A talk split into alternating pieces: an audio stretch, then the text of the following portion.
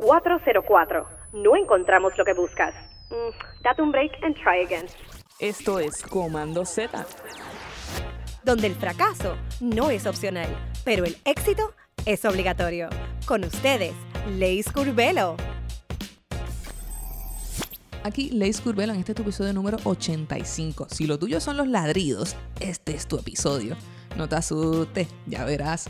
Pero antes recuerda darnos ese review en Apple Podcast. Cada vez que nos das un review, a un diseñador le regalan un café. Yo no sé tú, pero eso es más que suficiente para cooperar con esta causa. Así que danos un review en Apple Podcast. Recuerda también compartir este y todos nuestros episodios con ese colega, amigo, creativo que lo necesite. Ahora sí, el episodio de hoy, Grooming Design, junto a Jared Soto. Jared Soto posee un bachillerato de comunicaciones y concentración menor en relaciones públicas de la Universidad del Sagrado Corazón. A sus 28 años, luego de muchos intentos y frustraciones a nivel profesional, decidió reinventarse y hacer de su pasión una oportunidad de negocio. Comenzó en la sala de su casa para el 2019, siempre con una visión amplia y clara de lo que quería el 25 de mayo del 2020, aún atravesando la pandemia del COVID-19, dio inauguración a su primer espacio comercial en la avenida Ponce de León en Santurce, Puerto Rico. Bodogo tiene como proyección poder seguir aportando a la concientización del cuidado, salud y amor a nuestras mascotas, mientras a su vez desean ser la empresa líder local con oportunidades de crecimiento a nivel internacional. Ahora sí, te dejamos con Jared Soto en Grooming Design, así que dale oído. Hoy le vamos a estar hablando, ¿verdad?, de lo que es el grooming. Y para el día de hoy yo tengo el placer de recibir a Jared. ¿Cómo estás, Jared? Hola, saludos, bien, gracias por la invitación. ¿Y ustedes cómo se encuentran? Súper, súper bien, súper feliz de que estás aquí con nosotros para un tema tan especial dentro del área del diseño. Y para las personas, ¿verdad?, que, que justamente se están conectando, cuéntanos quién eres y a qué te dedicas. Bueno, pues como bien dice, eh, mi nombre es Jared Soto para ustedes los presentes, ¿verdad? Eh, soy una joven de 31 años y actualmente yo digo que me dedico a explorar lo que es el campo del emprendimiento como groomer, ¿verdad? Ejerciendo como carrera en mi profesión de la industria del grooming, del dog grooming específicamente. Mira para ahí, del dog grooming. Y para mucha gente va, a decir como que, pero eso es estilismo para perros, o eso, como eso es simplemente el aseo del animal. Cuéntanos, ¿qué es para ti? ¿Cómo tú puedes definir eso del dog grooming? Pues mira, esto es bien importante porque sí, eh, frecuenta, ¿verdad? Esta pregunta eh, suele pasar eh, porque tiene diferentes vertientes, eh, pero para el significado general, el dog grooming es el proceso, ¿verdad?, por el cual eh, pasa una mascota para mantener su higiene y la salud eh, de ella. Pero entonces se divide, ¿verdad?, en diferentes rangos. Está el grooming básico, que es el que podemos decir que lo puede ser cualquiera, que es el aseo básico de la mascota, que lo podemos hacer en casa, lo podemos hacer en cualquier sitio público donde haya mínimo, ¿verdad? Alguna pluma o algunas toallitas mojadas donde podamos darle básicamente más dirigido hacia la higiene de la mascota. Ese más bien es lo que conocemos como un grooming básico. Está el grooming comercial, que viene siendo ya más el que pues eh, especialistas como yo eh, estudiamos esta profesión para poder conocer ya más detallado lo que es eh, cortes de raza, entiéndanse, ¿verdad? Es diferente, alrededor de comercialmente hablando podemos hablar de alrededor de cinco cortes diferentes. Eh, y valga la redundancia que estoy hablando de comercial, entiéndase que son los más frecuentes, que es lo que la gente está pensando ya en algo que sea rápido, pues, en, un tiempo promedio te puedo decir de tres, cuatro horas aproximadamente, y en donde también se incluya pues eh, toda la higiene básica del, de lo que es la mascota, el animal, en este caso los perros. También está el grooming creativo, que viene siendo ya, esto va especializado a esto mismo, a la creatividad. Este es otro campo totalmente diferente, incluso se estudia y va más dirigido a lo que es el diseño y al color. Este, en este caso, pues eh, dentro de la nomenclatura de la, de la mascota, se busca lo que es el balance de las simetrías, el balance de colores, la profundidad de los cortes. Y aquí es donde más bien yo entiendo y que puedes ver este esta diversidad, ¿verdad? De todos estos procesos. Y también está el grooming de show, que también, como bien menciono, en estos dos eh, que acabo de mencionar al final, es donde más podemos ver destacados estos cortes que ya son más eh, simétricos, donde van líneas más marcadas, donde estrictamente se hacen cortes eh, midiendo, ¿verdad? cada corte, que las patas estén igualmente balanceadas. A nivel de show te estoy hablando de medida, o sea, hay un, una persona que va a evaluar que efectivamente así se vea parejo, así también es toda la medida, pues de las medidas que se supone. ¿Ves? Que entonces vamos desglosando diferentes tipos de grooming, pero realmente al que me dedico yo, pues el, el grooming comercial, que es el que utilizamos eh, común y corriente para mantener un, una higiene básica y pues un corte estilizado con nuestras mascotas. Me gusta mucho eso que estás explicando entre, ¿verdad? El de el que se puede decir, ¿verdad? Así de pasarela al comercial. Yo me imagino así como cuando tú le tomas el ruedo a tus pantalones, ¿verdad? Hay que medirlo precisamente para que no te moleste el caminar. Así me imagino que harán la medida del corte para que el perro, ¿verdad? Sus patitas puedan hacer un, su desempeño literalmente eh, es de esa manera. Igual tengo que, ¿verdad? Eh, es importante destacar en este, en este punto que hay una gran diferencia, además de que tú dirías, ¿verdad? Y porque una persona que hace grooming básico no puede hacer un grooming de show, o porque yo no puedo encontrar a una persona especialista en grooming de show en un grooming donde hagan grooming comercial. Y aquí es bien importante recalcar que, como bien dijo, un grooming básico puede tomarnos, dependiendo del tamaño, de 3 a 5 horas, y ya un, un grooming de show es un perro que tú tienes que preparar hasta por 3 días primero darle un baño, a veces hay que bañarlo con productos especiales, que eso lo vamos a estar hablando más adelante. Eh, hay que esperar que se seque de cierta manera, hay que esperar que el pelo coja cierto nivel de, aceite natural y esto es un proceso por el que pasa la mascota para luego hacerle este corte de show. O sea, es realmente un proceso que va mucho más allá de simplemente trepar un perro en una mesa, bañarlo, secarlo y recortarlo. Esto es como preparar una Miss Universe, o sea, las Miss Universe tienen todo. Exactamente, literal. O sea, por eso es que es tan costoso también y por eso es que no cualquier perro, igual que nosotros, puede treparse y modelar su pelaje. Exacto, tiene que pasar, ¿verdad? Por un filtro que tenga todas las especificaciones que sean representativas, ¿verdad? De esa raza. De la raza, es correcto. tiene que, primero que nada, exacto, ese es uno de los rangos para poder eh, cumplir con los requisitos y entrar a esto, a estas exhibiciones para poder eh, competir y participar en ella. Oye, a mí me gusta cuando las, las, conversaciones se ponen así de divertidas y es que yo sigo haciendo comparaciones, ¿verdad? Porque uno, uno parte del, del conocimiento que uno tiene, pero me llama mucho la atención esto, ¿verdad? De, de esta comparativa de cómo los perros tienen hasta su propia clasificación, ¿verdad? De lo que es belleza, como nosotros tenemos los certámenes.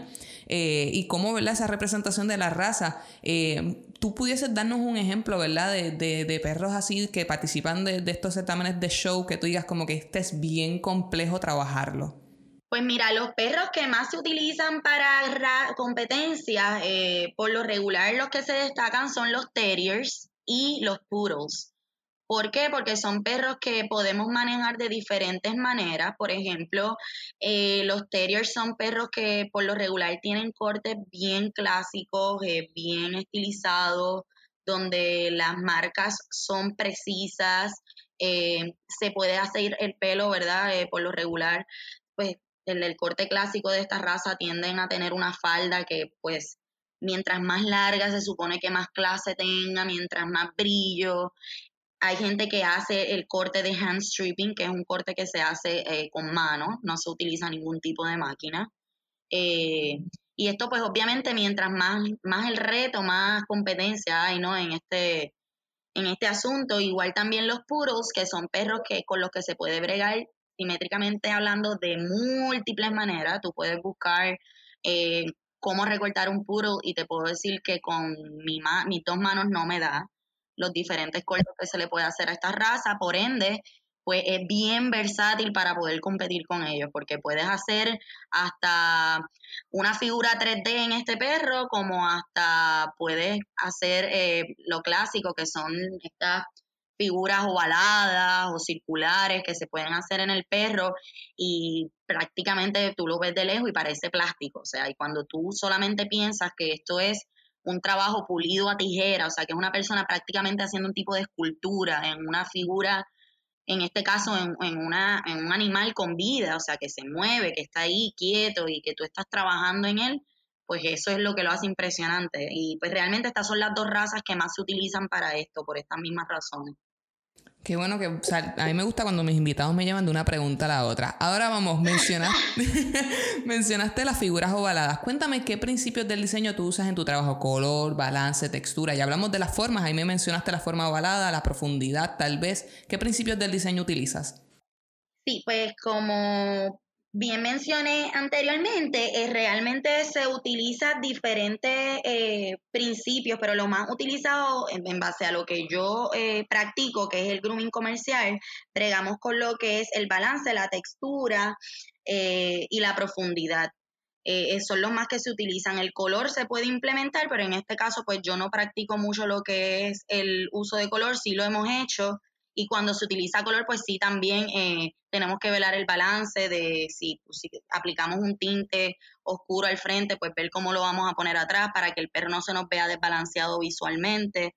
Eh, la textura la trabajamos mucho en base al corte, por ejemplo, como mencioné, los puros es un perro que por lo general eh, tú lo ves fluffy, un schnauzer también le ves las patitas flofiaditas y esto no pasa así porque sí, esto se lleva un proceso que tenemos que pues pasarle calor, luego pasarle un spray especial que viene para texturizar, eh, peinar hacia arriba, o sea, todo esto también tiene unas técnicas que se utilizan para poder llegar a estos resultados. Hay, hay, algo que me imagino que te pedirán mucho y es que irán a, ¿verdad? A, tomar tus servicios y te dirán, mira, yo quiero que me dejes mi perro como este, así como hacen las mujeres, ¿verdad? Cuando vamos a los salones de belleza y decimos, queremos quedar como J-Lo. ¿Qué tan cierto te pasa esto y, cómo tú puedes mitigarlo y cómo puedes explicarle a los clientes que no necesariamente va a pasar o sí puede pasar? Cuéntame, ¿cambia o no cambia? Mira, esto es, si puedo hacer un chiste, eh, lo voy a tirar aquí. A veces nosotros los groomers decimos, bueno, pues te falta el perro. Porque a veces nos piden una cosa, que nos traen un perro y nos piden el recorte de otro perro que es totalmente diferente. Pues, ¿cómo uno le explica esto? Pues mira, con mucho conocimiento, con mucho respeto y paciencia, pues uno instruye al cliente. ¿Cómo lo instruye? Explicando que obviamente, pues para poder llegar a los resultados que está esperando, el perro necesitaría, por ejemplo, tener un poco más de volumen para que se vea más peluchito y en este caso, por más que querramos eh, que es el término de fluff, eh, que utilizamos, ¿verdad? Para esponjar el perro, pues por más que lo hagamos, debido a la poca densidad de cabello que tiene, pues no va a ser posible. Y por ahí, ¿verdad? Vamos explicándole al cliente cómo es que nosotros vamos trabajando con su mascota. Igual, yo, ¿verdad? Tengo mucha responsabilidad, por lo menos con mis clientes. Yo siempre digo que yo soy grooming comercial no porque no quiera pasar por el trabajo, sino porque yo siempre velo por lo que es el bienestar de la mascota y para mí un perro no debe estar más de cuatro horas en una mesa por cuestión ética mía, porque es lo que yo pienso. Pienso que un perro más de cuatro horas no la debe de pasar muy bien. Así que así como nosotros no nos gusta que estén todo el día jalándonos el pelo y salimos extremadamente cansadas de un beauty, pues yo pienso que humanizar un perro de esta manera, no, por lo menos no es lo que yo eh, eh, apoyo en esto. Y en este caso, pues también se lo explico al cliente. Nos han pasado mucho que ahora mismo, pues, están estos duros que son de, de cabellera extremadamente larga y los quieren tener así, con parezcan osos pero en realidad es cuando tú le preguntas a la persona qué tipo de, de ¿verdad? De, diario frecuentas con tu mascota, pues mira, pues vamos mucho a la playa, pues vamos al parque dos veces en semana y ahí se, se pone a jugar con otros perros. Y ahí pues vamos llevando al cliente a que no necesariamente le conviene el corte que está pidiendo más bien velando pues por la salud y por la facilidad de que este cliente, ¿verdad? Entiéndase el cliente secundario que viene siendo el mamá o papá de la mascota, pues pueda manejar este perro con más facilidad. Y por ahí nos vamos, ¿verdad? Entendiendo para poder llevar un corte que sea estéticamente saludable para la mascota y que a la misma vez pues sea llevadero y que se pueda manejar y el perro entonces no sufra en su próxima visita, ni usted sufra como dueño de la mascota tratando de mantener al animal cuando pues su estilo de vida no se lo permite. Wow, me encanta que tienes esa labor y tienes esa, esa meta, ¿verdad? Con, con tu negocio, ¿verdad? Porque muchas, muchas veces te dicen yo quiero el pelo azul y tú sabes que el pelo azul no le va a durar y de momento tú ves a la persona por ahí caminando con ese pelo azul y a las dos lavadas se le fue. Me imagino que lo mismo pasa con los perros. Exactamente. Nosotros siempre, ¿verdad? Es nuestro, yo digo que es mi compromiso más que llevar y que me reconozcan por un corte ideal y por algo que parezca de, show, ¿verdad? Eh, mi enfoque más bien es velar por instruir a mis clientes en qué verdaderamente es lo que necesitan estas mascotas para estar con, con, salud y que pues sea un proceso llevadero tanto como para mascota como para quien lo cuida. Así que ese es más mi enfoque en, en esta rama. Vamos a ponernos un poquito técnicos. Yo no sé absolutamente nada. Mami nunca me quiso comprar un perrito, así que yo tengo todavía esa espinita. tampoco, si supiera que mi primer perro lo tuve hace cinco años. Yo todavía tengo esa espinita en el corazón, pero nada. Cuéntanos, según la raza del perro, ¿cambia el estilo o el corte? ¿O realmente tú puedes tener cualquier perro y tú le puedes dar cualquier corte? Eso no es cierto, ¿verdad que no? pues mira, no te puedo decir que no, porque tengo Shih Tzu, tengo Jerkies que me dicen recórtalos como Schnauzer. Y yo creo que es el, el, más común. No sé si cuando escuchen esto hay algún otro groomer que puede compartir las mismas experiencias conmigo, pero realmente hay cosas que se pueden llevar a algo parecido, pero evidentemente sí, cada raza tiene su corte. Eh, están, por ejemplo, los terriers, como mencioné, son perros que se cortan eh, más simétricamente, tienen, eh, son más elegantes, o sea, se trata más de líneas rectas. Eh, el torso del perro por lo general se, se, se corta, eh, se hace un tipo de, ¿cómo te puedo decir? De sombreado en el pelo, con que puedes ver la difuminación entre cero pelo a pelo, ¿verdad? Que ahí puedes ver cómo es que si tú no, ¿verdad? El que no sabe dice, ¿y cómo ellos pasaron máquina aquí? No hay una marca y de momento sale una fuente de pelo así.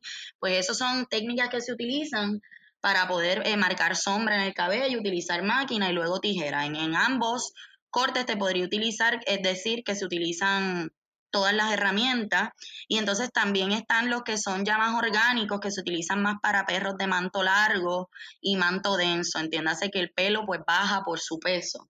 Eh, ya esto pues más uno se inclina a lo que reconocemos como el, el, marco del cuerpo, que lo que hacemos es marcar lo que es valga la redundancia, el marco de, su barriguita, de sus patitas, limpiar el área de la cara, pero ya de por sí este tipo de perro me refiero a lo que son los maltés, los chitsu, los jerkies, pues van por lo regular, tengo que decirlo, ¿verdad? Originalmente eh, se, lleva a cabo más eh, de una manera orgánica. Ahora, también ahora está muy de moda eh, estos cortes asiáticos que los podemos ver en Instagram, que nos salen como spam y a mí me encantan, que es ver cómo recortan un puro o un, un, mismo jerky con un hocico completamente ovalado a la perfección y la carita la recortan así bien chiquita, pues ya estos son cortes no tradicionales, pero sí están implementándose mucho, ¿verdad? En lo que es nuestro grooming comercial, hasta cierto punto. Entonces ves que le hacen las patas como bell bottom, que parece que tienen como unos pantalones y el cuerpo completamente pegado.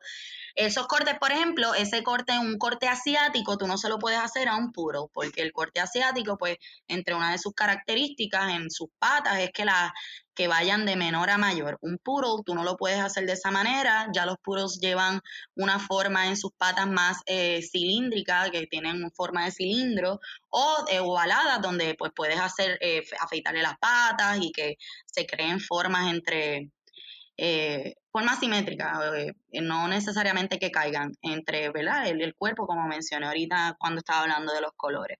Pero sí, realmente al final de todo, es como el arte, e, y no es como el arte, esto es un tipo de arte, ¿verdad? Eh, donde así como también yo podría decir que maquillar, la maquillista brega con el arte de poder pintar el rostro de una persona, pues esto es lo mismo, pero con un animal. Lo único que hay diferentes niveles, como mencioné, y de verdad, de verdad, no te puedo decir que no puedes cortar ningún perro como tú quieras. En realidad, eso queda a la imaginación y también a la disposición de la mascota para dejarte, dejarse hacer este corte. Qué bueno que tocas ese punto, porque te quería preguntar. ¿cómo... hay que hablarlo también, hay que hablarlo también. sí, ¿no? ¿Cómo, ¿Cómo tú determinas un buen corte para tu ¿verdad? Tu cliente perruno, ¿verdad? Porque em, no solamente lo que se que exige el papá o la mamá del perro, sino, ¿verdad? Eh, su constitución física, el comportamiento, el tipo de pelaje. ¿Cómo tú determinas un buen corte basado en lo que quiere el, el segundo cliente, como dices tú, y lo que realmente el cliente, ¿verdad? Perruno va a recibir? Pues mira, eh, básicamente fue lo que eh, comenté ahorita. Yo siempre, por ejemplo, la manera en que yo trabajo, cuando nosotros siempre estimamos nuestro servicio comienza, es ¿verdad? Lo que pronosticamos con cada perro es de 3 a 5 horas máximo. Y siempre, por ejemplo, nosotros hacemos una evaluación de principio cuando son mascotas nuevas. ¿Por qué? Por eso mismo. Porque yo no conozco la mascota, yo no sé con qué vibra viene, al igual que nosotros, ellos tienen eh, comportamientos cambiantes. Sí hay unos predominantes que siempre vas a saber que ese perro tiene ese tipo de conducta, pero al igual que nosotros, yo puedo recibir una mascota que hoy se portó súper bien en la mesa y me lo traen de aquí a un mes, dos meses y el perro es totalmente diferente. Puede estar más ansioso, puede estar más intranquilo y esto se puede ver a diferentes ¿verdad? situaciones. Ahora mismo por la pandemia es una la más conocida, eh, ansiedad por separación, la estamos pasando y sufriendo yo creo que todos los groomers. Eh, pues los perros al estar tanto tiempo con sus dueños ahora es totalmente diferente desprenderse de ellos. Eh, y pues es mucho más difícil trabajarlos en mesa ahí voy. Un perro que, por ejemplo, una persona me pida muchas especificaciones, entiéndase un corte bastante complicado como un asiático, eh, pues yo realmente lo puedo hacer siempre y cuando este perro sea un perro tranquilo, sea un perro que no tenga ningún tipo de padecimiento de cadera, sea un perro que no me padezca del corazón, porque entonces a lo mejor eh, al yo exponerlo tanto tiempo al blower para texturizarlo, se puede poner más ansioso de lo normal. Estas son cosas que siempre, ¿verdad? Como responsables en nuestra profesión debemos preguntar a la hora de tomar la decisión de qué corte realmente se le va a dar a la raza. Eh, y nada, hay perros que se les puede hacer, hay otros que, por ejemplo, reconocen que no tienen tiempo ni para peinarlo y me dicen, mira, ¿sabes qué? Es un schnauzer, pero pélamelo completo y déjamele la carita de schnauzer porque él no se deja peinar, yo lo reconozco y me da pena porque se le hacen unos nudos que después esto también impacta la salud de la mascota porque se le hacen hotspots, conocidas también pues como unas llaguitas o que se les hace por falta de oxigenación en la piel y estas son cosas que también se tienen que tomar en consideración a la hora de recortar una mascota. Qué bueno que, mencionas eso, porque una de las cosas que yo quería preguntarte era mi preocupación entre lo que es el diseño, ¿verdad? Y la salud del animal. Entre eso está, ¿verdad? Los, los, famosos colores que se le añaden, ¿verdad? Colores artificiales. Y ahora que mencionas, ¿verdad? Ese tipo de, recorte que se, se hace, ¿verdad? Aconsejando para, para que la piel pueda respirar del animal. Cuéntanos un poco sobre, ¿verdad? Cómo el diseño eh, beneficia eh, hasta cierto punto, ¿verdad? La salud del animal. Pues mira, yo más, allá del diseño, honestamente, yo entiendo que el diseño no tiene que ver eh, mucho con la salud del animal y no es que me estoy contradiciendo, pero por ejemplo un perro que desde Poppy tú lo tienes acostumbrado, que por lo general son así, nunca vas a encontrar, y déjame omitir el nunca, porque nunca podemos decir esa palabra, pero es bien poco probable que tú encuentres que un perro de show lo cogieron de viejo y lo pusieron a hacer esto por lo regular, estas personas que compiten incluso los compran sabiendo que va a ser un perro de show. Por ende, pues lo acostumbran a estar tiempo, ¿verdad? Eh, extendido en una mesa. Es un perro que eh, físicamente tú no lo vas a ver expuesto a escenarios donde el pelaje se le vea arriesgado, entiéndase, por el sol o por la sal de playa o en un parque que se esté enfangando. Por lo regular, estos son perros que tienen más dentro de las casas, que le dan estas dietas súper especiales, porque es un perro, volvemos, que lo están preparando o que lo llevan, ¿verdad? Es su estilo de vida, es para tenerlo preparado para este tipo de condiciones. De diferencia de los que yo frecuento trabajar, pues es todo lo contrario. Son perros que, ¿verdad? Básicamente tienen un estilo de vida normal, como lo que la mayoría de los perros tienen hoy día, que, yo digo que cada vez tienen mejor vida que nosotros. Eh, y realmente la, forma, el, el eh, ¿cómo es? El, el, diseño, que si es la palabra que estamos utilizando, no va a afectar. Ahora, el tinte es algo que sí hay que tener mucho cuidado. Eh, no es algo que es normal en un perro, ya por ende, ya de por sí no es ni normal para nosotros tenernos el pelo de otro color. Así que hay que tener mucho, mucho cuidado en qué tipo de tinte utilizamos. Es un big no-no utilizar eh, tintes que no sean estrictamente eh, aprobados para teñir pelos de animal, ya que los otros, entiéndase los que nosotros utilizamos, son altamente tóxicos por las miles de cosas que tienen, eh, pueden hasta morir literalmente en, en ¿verdad? Eh, aplicando estos productos, así sea por intoxicación, intoxicación, perdona, eh, les pueden salir alergias graves en la piel, quemadura, depresión severa, o sea, esto puede pasar si no utilizamos el tinte correcto. Ahora, el tinte que es eh, recomendable utilizar para estas personas que sí lo utilizan en grooming, pues son tintes la mayoría de sus veces completamente naturales, a base de aceite eh, vegetal, que se utilizan entonces para pintar, por lo regular no duran tanto. Eh, te puedo decir que son como casi tres semanas, es lo que frecuentan durar, van obviamente perdiendo la intensidad del color, pues porque obviamente volvemos, son tintes naturales que no tienen eh, pigmento alto, no tienen todas estas, el, alcohol, todas estas otras sustancias que pues dañan. Ahora, igual no deja de ser un proceso tedioso para el animal. No porque sea natural no quiere decir que el, el perro, ¿verdad?, pasa por procesos que no son humanos. Entiéndase ponerle papel de aluminio a un perro para que ese color selle bien, dejarlo 35 minutos el perro parado en la mesa sin tú tan siquiera estar haciendo ningún tipo de tacto con él, porque lo que estamos esperando es que ese tinte selle. Y ya ahí eso sí entra, independientemente el tinte sea de verdad para mascotas. Esto ya es el proceso que lleva esto. Y yo en lo personal, pues no apoyo esta práctica, no la, no la practico, no la promuevo tampoco en mi salón. Nosotros utilizamos los blow pens, eh, se utilizan, eh, también son producto natural a base de aceite vegetal, pero se utiliza no aplicando directamente tinte. Tú lo soplas y como un marker de color, bota tinte y eso dura lo que dura el perro sin mojarse. A la que lo bañe se fue el tinte. Realmente es como los spray esto que uno sentaba en los field day que te los, te los ponías todo el día y después se te iba. Pues esos son los que yo utilizo, que realmente más bien es para detalles, no es para pintar un perro completo ni una pata completa. Nosotros lo utilizamos mucho para pintar las colitas. Eh, y con todo eso sí te tengo que decir, por ejemplo, yo aplico esto en la cola de una mascota no le hace daño, pero sí puede causar un tipo de confusión si este perro vive con otra mascota. Los perros por lo, por lo regular, ¿verdad? Frecuentan reconocerse oliéndose el trasero y en esta parte pues el perro va a llegar con un olor que no es natural de su pelo, ¿me entiendes?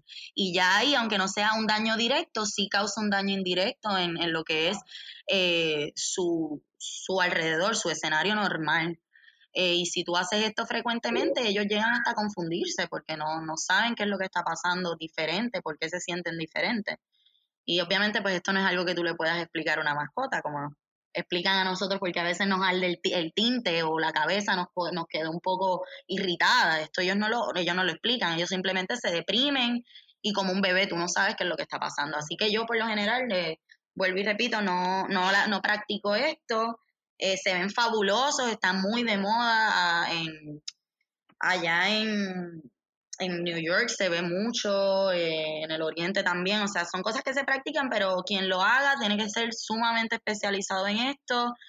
Y pues también la mascota que expongan, saben que pues preferiblemente debe ser una mascota que esté acostumbrada ya a este tipo de tratamiento, no exponer una mascota que nunca se le ha hecho, mucho menos si ya es mayor de edad, entiéndase seis años en adelante. Wow, cuando los principios del diseño afectan, ¿verdad? Incluso al comportamiento. Esto es súper interesante, esta entrevista está buenísima. Bueno, tenemos una sección que siempre se la, lanzamos en cada uno de nuestros episodios, se llama Fallando en lo Fácil.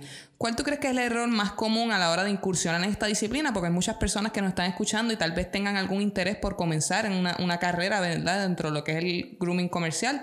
¿Cuál es el error más común que la gente comete? La bueno voy a hablar de, de, dos. Por el que está pensando eh, acercarse a esta carrera sepa cuál es el error más común con el que se van a topar de parte de sus clientes. Y fue el que mencionamos aquí es la frustración de al principio querer ser el mejor groomer y querer hacer los mejores cortes no teniendo la raza correcta Así que eso es un error muy común que no fue hasta que yo comencé a coger experiencia y a conocer poco a poco las diferentes tipos de raza y que no necesariamente todos los jerkies son iguales, ni todos los, los, eh, terriers son iguales, ni todos los puros son iguales. Al igual que nosotros, todos somos humanos, pero tenemos diferentes tipos de cabello. Así mismo pasa con los perros. Así que, y pues, en cómo fallamos nosotros, lo mismo queriendo llevar un corte que realmente o nos frustramos que no es el que lleva en este caso, aunque sea el corte de la raza, muchas veces lamentablemente pues este, este animal pues no tiene el pelo para poder hacer esa raza. Y pues muchas veces nos empeñamos en poder eh, realizarlo y la realidad es que pues podemos estar afectando la mascota, por ejemplo, un, un schnauzer, muchas veces estos perros padecen de la piel. A mí me ha sucedido que me traen un, perro mensual y el perro realmente todavía no necesita corte y yo le ofrezco pues un grooming básico que entiéndase que es hacerle todo menos cortarle lo que es el torso del perro. ¿Por qué? Porque le estoy viendo algún tipo de alergia desarrollándose o que la piel la ve un poco reseca. ¿Y en qué frecuentamos eh, fallar? Ah, bueno, pues si me traen el perro, olvídate, yo lo corto, pero volvemos. Yo entiendo que nosotros los groomers debemos de enfocarnos más en, en trabajar por la salud eh, de, estas mascotas, ¿no? Que son realmente importantes y su vida y su salud es igual de, importante que la de nosotros y poder orientar mejor a estos clientes, no proceder a hacer lo que específicamente pide el cliente sin antes orientarlo. Súper, que de verdad me, me, encanta escuchar tu vocación eh, eh, con, con, esta profesión y lo importante que es para ti, ¿verdad? Seguir educando a las personas de lo que lo más importante es la salud, no necesariamente lo estético. Totalmente. Eh, me gustaría saber qué herramientas utilizas y qué funciones tienen en su labor, ¿verdad? Para hacer el grooming, ¿verdad? Eh, dentro de mi pequeño mundo de lo poco que puedo saber de grooming, sé que utilizas tal vez tijeras o tal vez algún tipo de máquina, ¿verdad? Pero me gustaría saber, ¿verdad? ¿Qué funciones tienen, eh, ¿verdad? en relación con la, con la herramienta, ¿verdad? Pues mira, comenzamos por, yo entiendo que lo básico, ¿verdad? sin mencionar el champú y, y acondicionador o algún tipo de tratamiento especial que se utilice que esto tiene que ver mucho también con la parte estética, porque pues al igual que hay productos para nosotros para dar volumen o para sacar brillo, para trabajar pelos oscuros o claros, asimismo también se trabaja el champú de las mascotas, especializada, ¿verdad?, en lo que es eh, la profesión de nosotros, pero eh, secundado a eso, pues viene lo que es las tijeras, que es nuestra herramienta, tijeras y máquinas son nuestras herramientas comunes y las más utilizadas. Eh, la máquina se compone de pues, las navajas más utilizadas son la navaja 10, la navaja 30, la navaja 7 y a diferencia de los humanos, pues las navajas, mientras más alto el número, más pegado a la piel es. Nosotros al revés, ¿verdad? Los humanos, mientras más alta la navaja, más largo es el cabello, pues al revés. Aquí entonces esas son las, las navajas que más se utilizan, pero por ejemplo, a la navaja 30 también viene una herramienta que nosotros llamamos coms o peines en español, que es para darle otro tipo de alcance a la navaja que sea más alto, en este caso sin tener que pegar mucho el pelo o muchas veces facilitando el trabajo que haría la tijera. ¿Por qué? Porque eh, muchas veces, pues, en mi caso, por ejemplo, que yo recorto muchos perros grandes, pues hacer un trabajo a tijera completamente es un trabajo que honestamente se tendría que cobrar comenzando de los 200 dólares en adelante. Esto sí hay gente que se especializa en esto, pero pues al tú ofrecer un grooming eh, eh, comercial, pues no puedes, obviamente ya esto sería un corte, por ejemplo, de show, que es un perro que se hace completamente a tijera, puedes estar 5 o 6 horas recortando un doodle y pues lo cobras de 200, 300 dólares hacia arriba. Eh, y esto pues, ¿qué es lo que hace? Pues de diferencia que se hizo un trabajo completo a tijera versus un trabajo que se hizo complementario con tijera y con con. Con, pues tú le pones ese peine a la máquina en una navaja 30 y depende el largo que tú le quieras dejar al perro, le pasas la máquina haciendo el mismo movimiento que tuviera una navaja pues sencilla, lo único que con este peine vas a llevarte menos pelo y queda de una manera pareja. Como quiera que sea, ahí es donde también entran a trabajar las tijeras en cualquier momento, independientemente se usen coms, para lo que es el pulido. Cuando tú pasas esta máquina, tú también utilizando la peinilla, que es otra herramienta que utilizamos para desenredar número uno y luego para eh, probar y sacar volumen y probar que el perro no tiene ningún tipo de nudo, eh, pues lo que hacemos es que peinamos hacia arriba dando calor también y así esto lo que creamos un tipo de texturización para luego entonces pulir con tijera. El pulido es, ¿verdad? Cortar de una manera súper pareja. Aquí es donde tenemos que tener un pulso extremadamente eh, desarrollado y es literalmente pulir, como si estuvieras con una lima lijando una pared, pues lo mismo, pero con una tijera. Tú vas recortando pareja, ¿verdad? En parejo toda esa área hasta que eso parezca, que se vea así, que no tenga ningún pelito extra hacia arriba, que parezca ahí un peluchito. Y para eso se utiliza una tijera especial que se utiliza como la, la chunker. Es una tijera que en vez de tener las dos eh, navajas afiladas tienen una entrecortada y una afilada. Y lo que hace es que entonces marca menos eh, lo que es el corte. Eh, está la, tijera recta, que es la que utilizamos para cortes más de, de, manto largo, se utiliza más para eso. y también tenemos la que es la de entresaque, que se utiliza para hacer eh, pequeños detalles mayormente en la cara. Se utiliza para el área de los ojitos. Esa, las dos partes de la navaja, de las láminas de la tijera, son eh, entrecortadas. So, eh, corta muchísimo menos todavía. Y entonces esa pues se utiliza para áreas más delicadas como las orejas, mayormente la cara, cualquier parte de la cara. y verdad, esas yo creo que son las tres herramientas, ¿verdad? Mencionando, y el cepillo, obviamente. Tenemos el cepi diferentes clases de cepillo, tenemos los cepillos que es el sleeker, con diferentes largos que mientras, ¿verdad? Dependiendo el, la densidad de pelo o el largo de pelo que tenga tu mascota, es entonces el cepillo que se recomienda para que puedas alcanzar el mayor volumen y tener un trabajo más efectivo. Yo, yo trato de, autoeducarme en lo más posible en todas las áreas y a mí me, me, me resulta bien interesante entender, ¿verdad? Eh, los seres humanos vamos al, al, salón de estilismo y nos recortan el cabello de verdad, de arriba de la, de la, cabeza, pero en el caso de los animales es todo el cuerpo. Hay algunas partes específicas donde ah. tú le das como que un detalle en particular, además del rostro, por, por el tipo de raza, eh, en relación como que al diseño, como que te concentras mucho en, en, las, en las patitas del perro o en la cola o en el torso. Sí, eh, por ejemplo, los Schnauzer, y es que es un perro que voy a seguir mencionando porque yo creo que es el que más especificaciones y rasgos tiene en cuanto a diseño, porque el Schnauzer, por ejemplo, tienden a tener, o sea, el área cuando nos toca el área de la cara, que tenemos que tener eh, ¿verdad? Hasta cierto punto es que tú puedes pasar la máquina porque ese es el recorte de la raza, entonces las cejas las tienes que hacer largas y que queden eh, de una manera diagonal.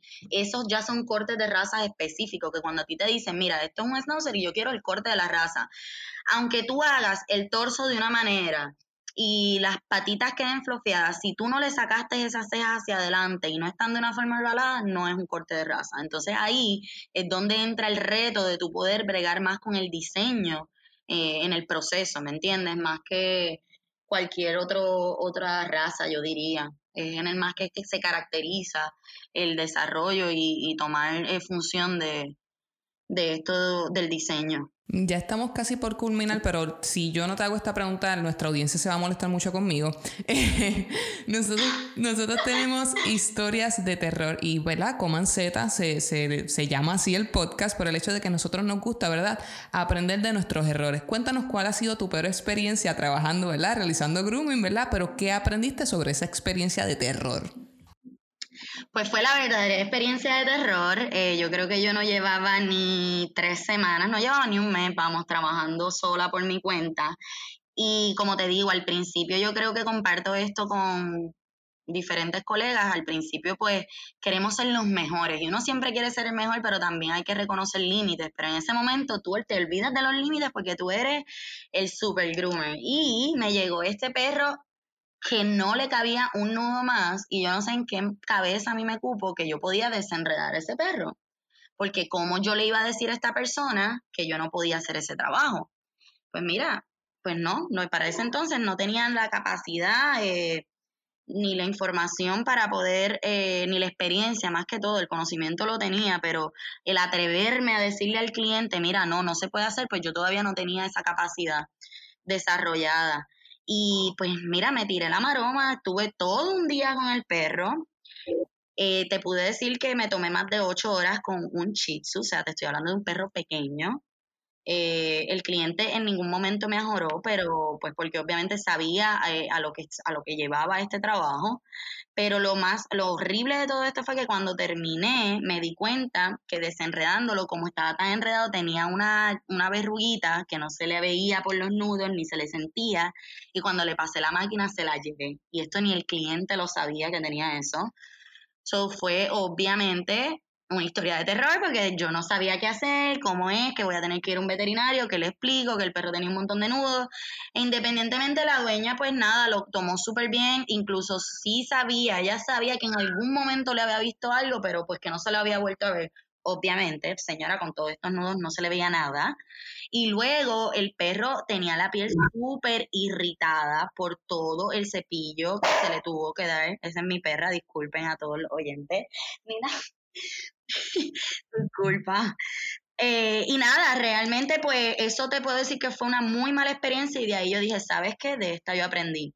Perro que yo no pueda desenredar en menos de una hora, perro que yo voy a llamar y voy a decir, este perro o lo afeito o lo vienes a buscar, porque yo no vuelvo a hacer pasar una mascota por esta clase de, proceso y mucho menos a yo pasar un susto y sabrá Dios cómo hubiera respondido, ¿verdad? Cualquier otro cliente. Esta por lo menos lo entendió y asumió la responsabilidad, que fue una negligencia de parte de ella el haber entregado un perro en esas condiciones.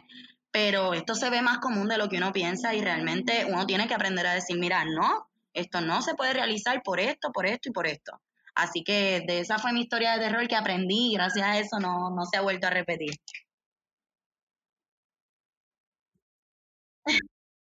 Así que exacto, cojan, cojan nota porque yo creo que esto pasa, esto, esto es bastante normal que le pase a los que estamos comenzando. Súper importante que tomen nota al respecto. Bueno, ya estamos por finalizar la entrevista y eh, quiero cerrar con nuestra pregunta de ¿a qué le darías copy-paste? Cuéntanos, ¿qué cosas ¿verdad? positivas tú le darías copy-paste dentro de tu industria? Pues mira, eh, cosas positivas que yo le daría copy-paste en general dentro de la industria, yo podría decir que estoy muy contenta en que hoy día tanto... Eh, ¿verdad? Quiero llevar el tema de la salud en los humanos, así como la salud ha tenido un boom y la gente se preocupa más por la salud, yo encuentro que también el cuidado de las mascotas y el responsabilizarnos y el incluirlas a nuestra rutina y poder eh, trabajar con su conducta y la importancia de esto, pues realmente yo he visto que ha tenido mucho, mucho auge, eso esto es algo que yo seguiría dándole copy-paste por ahí para abajo eternamente. Eh, sí me gustaría implementar un poco más el hecho de, que pues esto de las mascotas no sea solo una moda, sino una responsabilidad de vida, que es algo que debemos de tener siempre bien consciente y por lo menos tener cada uno de, nosotros, ¿verdad? Eh, como especialistas en la industria, la responsabilidad de poder eh, transmitir este mensaje y poder educar a todos nuestros clientes y a nuestros seguidores, porque Hoy día utilizamos plataformas para poder comercializarnos y pues creo que es una buena manera de poder crear conciencia en esto. Y en cuestión pues mía de que yo siguiera haciendo, pues honestamente a mí me funciona mucho el hecho de ponerme un límite de mascotas por día, por más que puedo, pudiese por la demanda seguir cogiendo más. Eh, yo le voy a seguir dando copy-paste a, la importancia del cuidado de, de ellas y no a la producción, sino a enfocar en poder ofrecer un servicio seguro, confiable eh, y, de mucha seguridad para las mascotas, que realmente yo creo y está requete comprobado con mi clientela que mientras más felices salgan esos perritos, olvídate del pelo la uña que se te quedó sin cortar, y que a lo mejor se te olvidó, que obviamente te enfocas en que esto sea un trabajo completo, pero por mi experiencia te puedo decir que más se preocupa el cliente porque su mascota esté, ¿verdad?, en, unas manos seguras y en un lugar donde lo traten como en su casa lo tratarían, que a un recorte perfecto, que a una forma perfecta, que a un color perfecto. Así mismo es, así que darle mucha prioridad a, la salud de cada uno de, la, de, nuestros participantes en nuestra familia, que eso incluye también, ¿verdad?, los animales y nuestras mascotas. Muchas gracias, Jared, por esta súper entrevista. De verdad que ha sido súper entretenida y súper informativa. He aprendido muchísimo hoy y así espero que nuestra audiencia también igual aprenda. Si las personas que nos están escuchando quieren seguirte, ¿a dónde te pueden conseguir?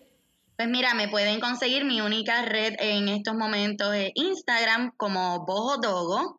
Eh, me pueden conseguir en esa plataforma o igual si quisieran, ¿verdad?, contactarnos para información, podría ser a través de nuestro número telefónico 787 587-3469. Nosotros vamos a estar disponibles de martes a sábado de 8 a 5 y media para poder atenderlos, recibirlos, contestar alguna otra duda que alguien se haya quedado, conocer algo un poquito más detallado, estoy a sus órdenes. Así que ya saben, muchísimas gracias y será hasta la próxima amigos. Puedes buscar más episodios a través de nuestra página web comanzetapodcast.com o seguirnos a través de Instagram, Twitter, Spotify, Apple Podcast y Google Podcast como Coman Z Podcast o en Facebook como Coman Z Podcast PR.